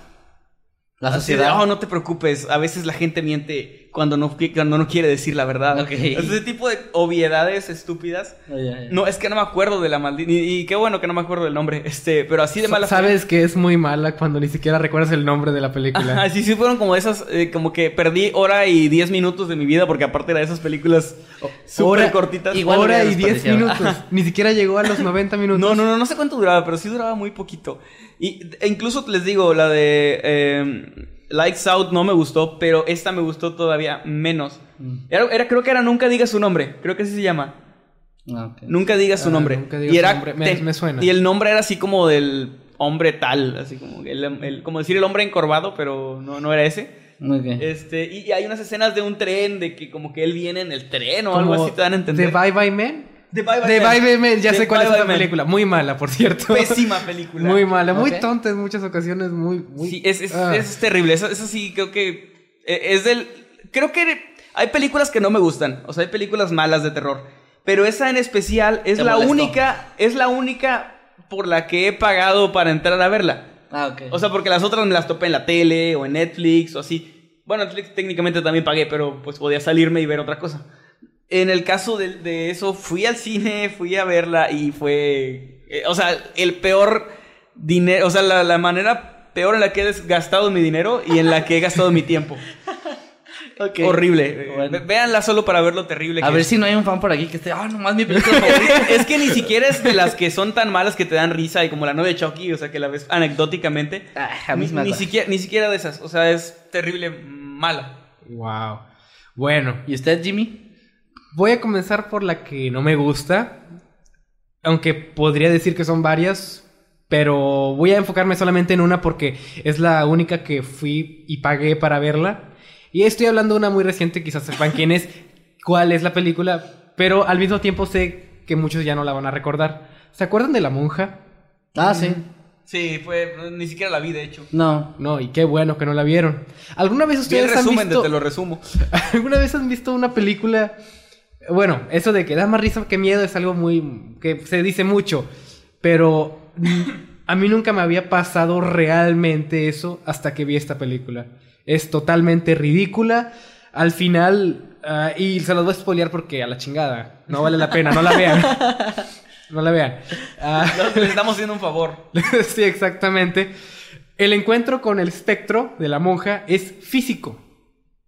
Literal, es físico. ¿Así eh. de golpes? Eh, casi, casi de golpes. Se de cuenta que la monja, el espectro de la monja, toma uno de los personajes y lo pone contra el muro y como que lo comienza a intentar morderlo. No me ¿No, recuerdo. ¿no viste muy- otra versión de No, la monja? No, era esa, era esa. Era el personaje donde, donde lo tiene sostenido. No sé si recuerdan. Pero el punto es que al final, y es ridículo, usan la sangre de Jesús para vencerla. Le, no recuerdo exactamente cómo, pero le encajan algo que tiene la sangre de Jesús embarrada. Y se muere y la película se acaba, dejándonos obviamente la conexión que tiene que haber con las otras películas de este Del universo de terror. ajá. Ah, que este fue uno de los casos que posteriormente los Warren y- descubrieron y así. Pero es totalmente ridículo. Solamente piensen, la sangre de Jesucristo. En una película de terror ambientada, pues no hace mucho tiempo. Me pareció muy ridículo. Sí. Y de aquí yo quiero partir hacia las películas que se conectan específicamente con este universo que decimos del conjuro. Fuera del conjuro no me gusta ninguna. Ninguna No, me pues gusta. las de Anabel tengo entendido que también son muy malas, no las he Las visto. de pero- Anabel, La Llorona que salió recientemente, la ¿También está película de? La Llorona, creo que sí, creo. No estoy seguro. Si ahí me pueden corregir si no. Pero todas estas películas que están conectadas me parecen muy malas porque se siente que van por lo básico. Es, co- es como si tomaron lo que fue bueno del conjuro y trataran de hacerlo con mucha menos gracia y con una ejecución mucho peor que lo visto en el conjuro, ¿verdad? El uso de, de, de sonidos Screamers. de- de screamers, ¿verdad? En el conjuro están manejados de manera, de manera decente, ¿verdad? Funcionan porque realmente ah, aportan algo a la película. Uy, sí, la escena de los aplausos sí me dio mucho miedo. Sí, y, y son más es- las escenas que, que- Las escenas que más dan miedo son aquellas que son mucho más sutiles y que no te... No cubren la pantalla con alguna cara espantosa o con algún sonido impactante que no contribuye a nada a la... a la- pues al- a la trama en sí. Entonces siento que estas películas eh, que, que están ambientadas en el universo del conjuro sufren de mucho eso. Se, se sienten como productos y no como películas como tal. Claro, no sí. se sienten como una historia, se siente como, un- como una hamburguesa de mala calidad que vas a comprar a alguna de esas grandes cadenas de comida, no voy a decir cuáles. Pero básicamente se sienten como productos Ya. y me molestan mucho. Ya lo notamos. En cambio, pues la que me gusta y me ganaste la bruja, iba a decir la bruja, otra, la que sí me gustó fue Hereditario. ¿Han visto Hereditario? No, la No quiero ver. Me visto. la han recomendado hasta el cansancio. De hecho, Pride, te mando un saludo. Pride me la ha recomendado un Hay que verla juntos. Sí, de hecho sí. Pero por alguna u otra razón nunca la he visto. Y eh, probablemente porque no esté en Netflix. Creo que esa es la y es muy razón nueva. principal. Y, y quería, y quería mencionar una que fuera nueva porque es como lo que mencionamos hace rato. El terror va cambiando con el paso de los años. Y quizás si tú ves la película del exorcista, ¿verdad? La buena, la que se recuerda hasta la, hasta la fecha. Si tú Sí. te pones a verla, no te va a dar miedo. Lo sé porque yo la vi recientemente y no me dio miedo. Ay, quién sabe, yo tengo un trauma ahí, así que no sé. Bueno, también depende de, de, de dónde la hayas visto, ¿verdad? Hay gente que le, aún le da miedo Chucky, que a ti te molesta, ¿verdad? Que, ah, porque tiene fans. Bueno, hay gente que igual ve a Chucky, ay, sí, le da miedo porque fue su infancia, de alguna Sí, manera. claro.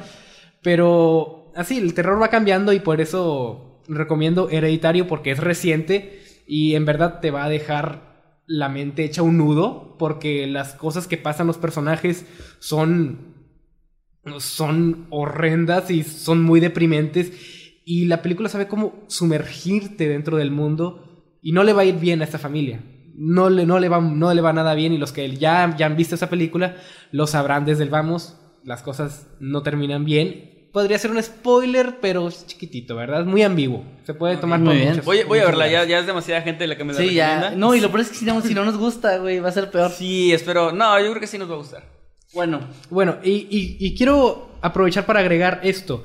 Y la razón por la que muchas películas de terror fallan no es tanto por la historia en sí, bueno, sí, en algunos casos, pero es más por los personajes. La- si no te importa a ti un personaje, ¿cómo es posible que te dé miedo, que te haga sentir tenso? ¿Cómo es posible? Sí, claro. O sea, si el personaje Tienes te que- vale que- que- madre, tienes que identificarte, ¿no? O, o al menos agarrarle cariño al personaje. sí, de algún- con- llegar a conocerlo, el punto es que te tiene que importar su seguridad. Y así es, se vuelve mucho más sencillo el ponerlo en situaciones que den miedo, porque sabes que hay algo en juego ahí. Y muchas películas ignoran esto. Y Hereditario hace esto perfectamente, sabe cómo desarrollarte a tus personajes, pero yo siento que en este apartado en específico la bruja es mejor. Pero Hereditario no se queda atrás. Es una película muy recomendada. Tiene que ver con, con un culto. Un culto Ya, satánico. ya, ya, ya, ya. Bueno, No ya. saber. Esto. Pero sí, muy recomendada la película. Se la recomiendo encarecidamente. Y bueno, algo que se me ocurrió hace ratito. Una película de terror que sepan que no es muy buena, pero que a ustedes les guste. ¿Hay alguna? Ah, ok, pues eh, yo las considero buena. O sea, yo sí, a mí sí me gustó la saga de Rec.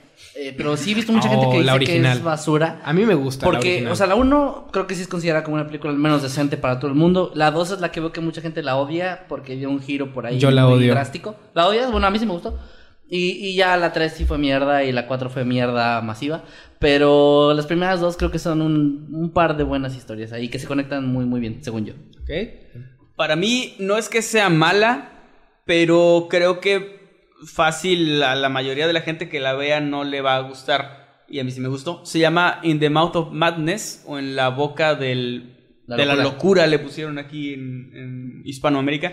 No es muy conocida. En España. Este, no es muy conocida, pero es acerca de un escritor que tipo Stephen King tiene como un universo y de repente las cosas que él escribe se empiezan como a manifestar de alguna forma y está, está muy chida. Bueno, a mí me gustó la, la historia. Es de esas historias que creo que por la época y los efectos eh, mucha gente no, la, no le va a gustar porque tiene efectos un poco, pues ya, que se ven viejos y así. Pero la historia, siento yo que si le hicieran un remake así con, eh, con los efectos de ahora y con la narrativa de ahora, que también es un poco diferente de lo que se hacía en ese tiempo, sería muy buena. Yo creo que como historia, como libro, estaría muy chido. Y es todo un homenaje tanto a King como a Lovecraft. Y no es muy conocida por alguna razón, pero se la recomiendo en La Boca de la Locura, In the Mouth of Madness. ¿De qué año es? Es como del 95 o 96 por ahí. La, la años. protagoniza eh, el de Jurassic Park, no sé cómo se llama, no me acuerdo. Alan Grant. Ah, Eh, eh, sí, el eh, principal es él, no sé. Ah, Bueno, Alan Grant es el que está con los niños. Y Sí, él, él- él- él es el protagonista, él es el escritor de. En, en la, o sea, no el que escribió la película, sino el El- protagonista el de la película, que es el sí, escritor. el personaje. Y el final es una especie de rompimiento de cuarta pared muy bueno. Oh. Entonces, Cuando, yo- cuan- cuando se trata de la cuarta pared hay que ser Yo, muy yo les recomiendo cuidadoso. que la vean, pero que no la critiquen como película. Yo les recomiendo que la vean y se vayan imaginando como si fuera una historia que están leyendo o que les están contando. O sea, como que se fijen más en la esencia que en lo técnico. Ok. Ok, bueno, yo quiero terminar con una película que a mí en lo personal me gusta, pero yo entiendo perfectamente, es más, te doy la mano y todo si piensas, si piensan que es mala porque, pues bueno, ya depende de tu punto de vista. Se llama Evil Dead. El remake es el que Me parece mierda, perdón. Perdón. el remake que le hicieron en 2013. A mí me parece buena. Oh, bueno, fíjate que los GIFs que salieron así de la mona esa que estaba como en el sótano y eso está tétrico, pero sí, no, bueno, para empezar, Es los que- es que- efectos son muy prácticos. Pero el remake te gusta. El, el remake, el ¿La de original 2013. no? La original sí la vi de muy chiquito y sí me parece bien, pero y aquí es aquí donde yo pues yo sí considero que es un tipo de guilty pleasure, ¿verdad? Algo que pues a mí, a mí me gusta. Ah, me gusta más la nueva que salió en 2013, en aquel año. ¿Por qué? Porque cuando yo veo esa película, yo veo a un estudio que hizo las cosas con cariño, que le importó lo que estaba haciendo. Por ejemplo, los efectos, la mayoría son prácticos y tú lo puedes ver desde la sangre que sale hasta, bueno, no en todas las escenas, pero en las muchas partes la sangre es, es práctica, ¿verdad? Es sangre con maquillaje. El maquillaje en sí es muy bueno y tú sencillamente ves la pasión en, en, en, pues de las personas que estuvieron detrás del proyecto. Eso es, una. Y segundo, los personajes, sí, yo sé que no son nada del otro mundo y no tienen la intención de serlo, son el típico grupo de amigos, pero le dan un pequeño giro de tuerca a esto del, del, del, del grupo de amigos, porque no van a emborracharse, no van a pasarla bien a la cabaña, van para ayudar a uno de los personajes, a la protagonista, más que nada, y todos, aunque sea pequeñito, tienen su pequeño arco argumental Mm, que funciona y, y quizás no logran que te importen en sí, pero logra que puedas, pues, ah, bueno, él es esto. Por ejemplo, el protagonista, el, eh, no me acuerdo de su nombre, David se llamaba, creo, el, el amigo de la protagonista, el, el hermano, está, el hermano de la protagonista.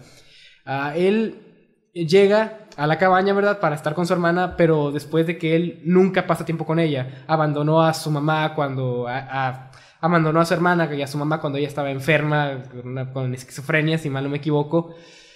Y pues pasan todo ese tipo de pequeños arcos argumentales que le dan a la película más sustancia y hacen que todas las cosas horribles que comienzan a pasar, pues se no se sientan tanto como, como una cáscara vacía, ¿verdad? Los personajes tienen un poco de sustancia y a mí, pues a mí me gusta, pero entiendo si no les gusta, hay cosas, decisiones muy tontas que toman los personajes, hay ciertas cosas que de cierta manera no tienen sentido y un poco ridículas.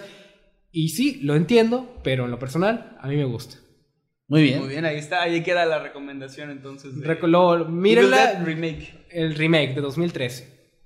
Muy bien, Muy pues yo creo que aquí llegamos al final de esto, vamos a leer entonces. Claro, los- sí. Eh, vamos a leer si hubo superchats, no sabemos todavía. Aquí hay a- uno, perdón, uno de Sam Walker que nos da un dólar con 99 gracias y dice, por fin volvieron. Y luego Aquí Sam estamos. Walker nos da otro dólar con 99 y dice felicidades Emanuel por la boda. Muchas gracias, Sam. Jimmy, ¿quieres, quieres leer alguno? Ah, estoy buscando. ah, Oh, miren, aquí le mando un gran saludo y un beso a Maye, a Strange as Angels, que nos mandó también un dólar con 99 que probablemente yo voy a pagar. es cierto, mi amor. tú Pero ahora se va a dividir entre los dos. No, ya tiene su propio dinero, es una mujer independiente y fuerte y no me necesita. Y, y dice, hola, salúdame, porfa, saluditos. Y- Saludos, Maye. Eh, Sam Walker dice, F por qué? Argentina. Asesino derrotó a, a WoW y Trueno. Eso fue de lo de la batalla de los gallos, sí me enteré. Oh, no supe. En los comentarios estoy viendo que algunas personas ya apenas están uniéndose a la transmisión diciendo hola, ya llegué. Ay, pobrecitos, porque ya se Ya acabó. nos vamos. Eh, aquí Angel de Phantom te pregunta, oye, Nightcrawler con Y, ¿te gusta, te gusta, te gusta System of a Down? Ah, me gusta, pero no, o sea, no soy como fan, pero sí me gusta, me gustan sus canciones. Wake up. ¿Qué pedo? Sam Walker dice 1.99 dólares. Nos, otra vez, muchas gracias, Sam Walker. Te estás rifando muy canijo. Gracias. Dice, ay, papaya de Celaya, papanta, tus hijos vuelan. Gracias. Es el comentario, pues, más acorde a lo que hemos hablado, ¿no? De- Ok, ah, Lau MR nos manda un super chat y nos dice: Los amo, son los mejores. Saludos. Muchos saludos. para ti. Gracias. Excelente. Ay, perdónenme. Estoy leyendo aquí. Nina Chaneco dice, me saludan, please, los quiero. Xiomara Singer, hola, saludos. ¿Para cuándo colaboración con Mali- Marifer? Dice Evil Freakster, no sé quién es ¿Quién es Marifer. Eh, no estoy seguro. A lo mejor también hace así como cosas. Pues de- ahí díganle que nos manda un mensajito y a ver si hacemos algo. Eh, muy bien, pues bueno, no sé si quieren algo. Ah, aquí Lau MR mandó 20 pesitos y dice, los amo, corazoncitos son los mejores, saludos. Juan. Vidal dice: Ese Kevin se ve muy delgado. Ah, debe ser efecto de la cámara. Probablemente. Sí, porque no. el viaje a Cancún te hizo bajar algunos kilitos. Pero me la pasé tragando como cerdo. Bueno, gracias, te los, te los- se los agradezco mucho. Debe ser la iluminación, la ropa negra. Probablemente todo eso con- en conjunto. Oye, pero qué bueno que me digan eso y no que me veo más gordo. Eh, hay muchos comentarios. Usualmente pongo episodios pasados para poder dormir, dice Janis Mena. Saludos, ojalá que te esté sirviendo. Eh, cuer- ay, no alcanzo a leer. Eh, Querti- Quertin-me, Quert- eh, eh, Francia nos dice: Ah, qué bien, nunca había visto un programa en vivo de ustedes. Me gusta su canal. Mientras estoy trabajando, escucho sus capítulos. Un buen merecido like. Muchas gracias. Muchas gracias. Cu- Lo apreciamos Quer- de verdad. Quertini, Quert- Quert- Gracias. Dice aquí Pito de Burro X. Ok, ah, lo siento, gallo con tenis. Ha Tenemos sido- un nuevo administrador. ha sido desbancado del nombre más cool de la vida. ok, ya lo agregué Ha como, ganado. ya lo agregué como moderador. Ha ganado pito de burro. Pito de Burro XD dice Kevin parece que se va despertando. Pues no, pero es que estoy. No, no me ya lo pusiste administrador y capaz es un hater y nos va a estar ahí. Ah, no me importa, tiene un nombre bien Tiene un nombre, sí. Ya, ya está como administrador. Gracias, pito de burro. No, H se pasan con los nombres, están geniales. Elena CC nos manda un super chat y nos dice que fue un buen episodio el de hoy. Lo apreciamos. Gracias. Muchas gracias. De hecho, yo también siento como que fue uno de nuestros mejores capítulos. Y a ver, a ver Sí cómo tengo- le ponemos el nombre. Ah, El mejor capítulo de Noctámbulos. bien- aparte bien, bien soberbios. Sí, sí, sí.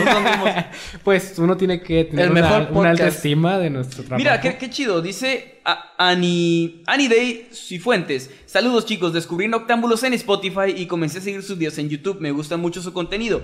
Este es el primer directo que veo de Noctámbulos. muchas, Oh, muchas gracias, gracias. y bienvenido. Y, y fíjense que esto es, es extraño, ¿no? Porque, eh, o sea, vienen de Spotify. Sí, desde Spotify. de Spotify. Hablando de, De eso, hecho, hubo los- gente que me dijo ahí que. Por cierto, sí, eh, nos tomamos esta semana libre y no tuve tiempo de subir el, el capítulo anterior. Pero ya esta noche llegando a mi casita voy a subir este y el anterior en el, en el orden en el que o va. para más tardar mañana. por Eh, para más tardar mañana, porque también tarda un poco en actualizarse en Spotify. Sí. Pero para mañana ya tienen todos los capítulos actualizados y a partir de ahora ya no se nos va a pasar. Eh, lamentablemente, pues la semana pasada, entre todo lo del viaje y otras cosas que teníamos pendientes, porque estábamos con que iba a salir el cómic y muchas cosas, este, pues no tuve tiempo de subirlo.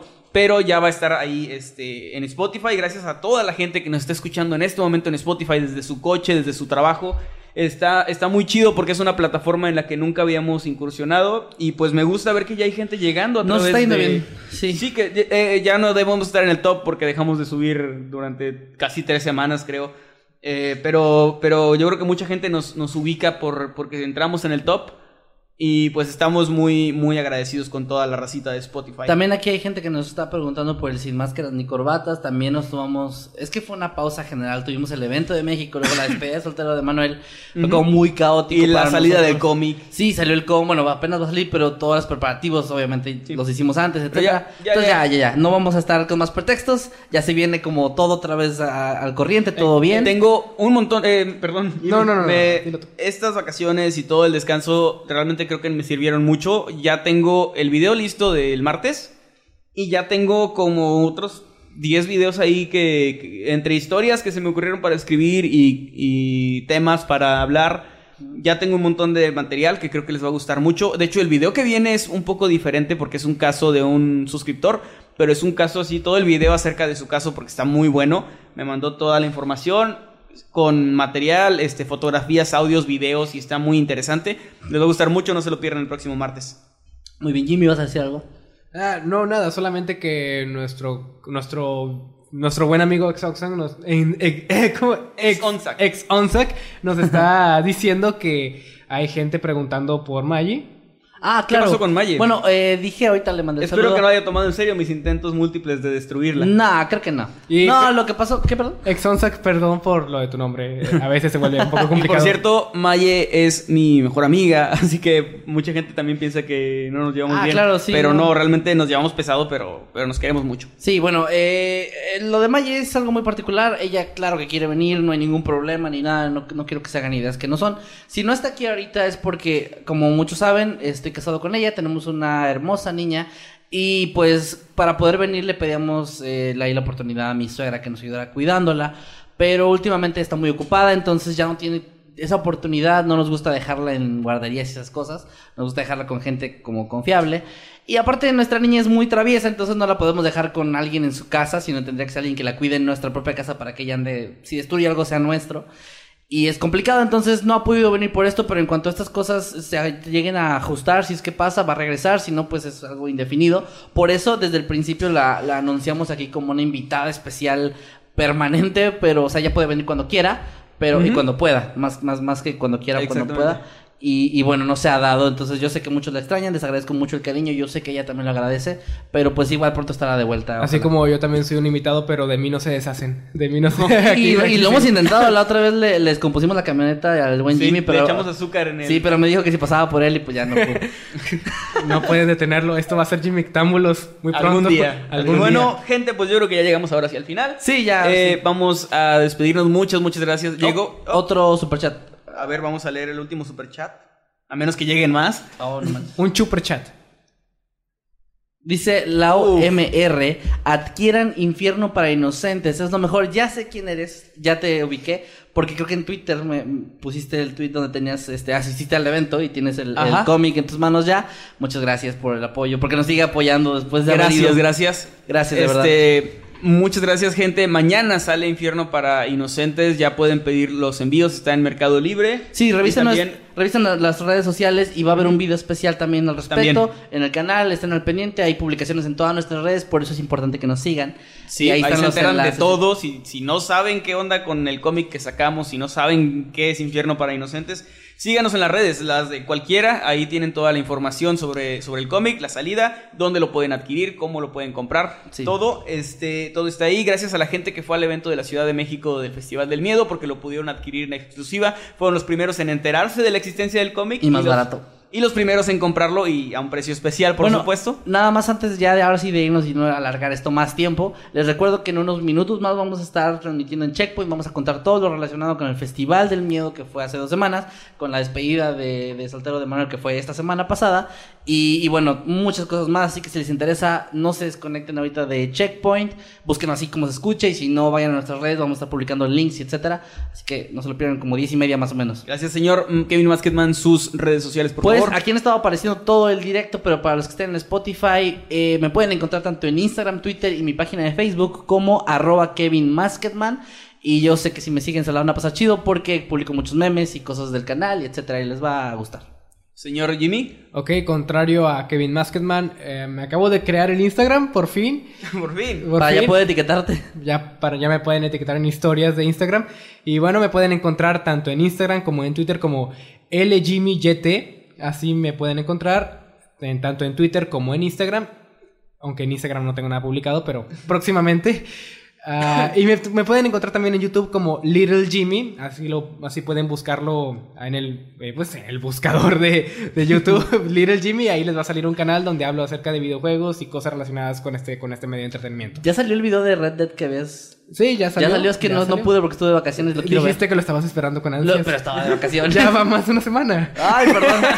ya quedé muy mal. Bueno, vayan a ver su video. A mí me encuentran tanto en Twitter como en Instagram, como arroba Emanuel-Night, y por ahí me pueden eh, pues enviar mensajes y hacer alguna pregunta, alguna duda que tengan, y pues estén al pendiente de las publicaciones para que sepan más sobre eh, pues los planes que hay para el canal y también para canales secundarios, para el cómic que ya va a salir mañana. Todos se enteran ahí, arroba Emanuel-Night. También no se olviden de unirse al grupo de Noctámbulos Podcast ahí en Facebook, ahí lo encuentran, está muy chido.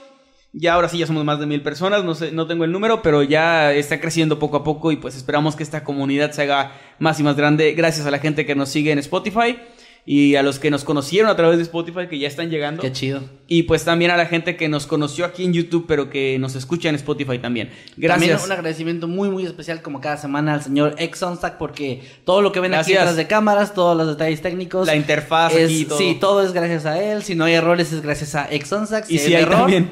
No, si hay un error, es, Ah, es culpa de Jimmy.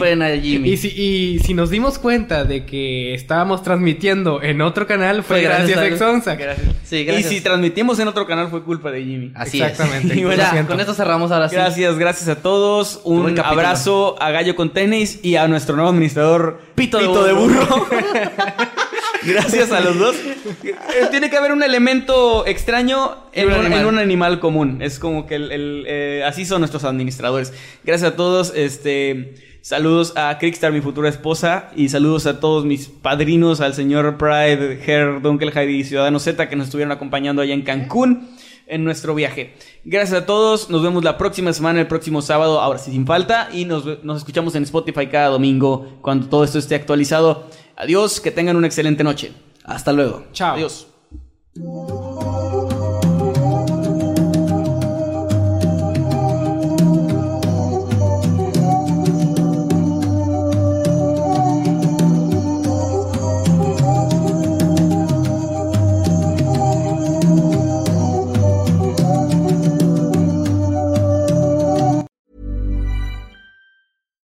Hi, I'm Daniel, founder of Pretty Litter. Cats and cat owners deserve better than any old fashioned litter. That's why I teamed up with scientists and veterinarians to create Pretty Litter. Its innovative crystal formula has superior odor control and weighs up to 80% less than clay litter. Pretty Litter even monitors health by changing colors to help detect early signs of potential illness. It's the world's smartest kitty litter. Go to prettylitter.com and use code ACAST for 20% off your first order and a free cat toy. Terms and conditions apply. See site for details.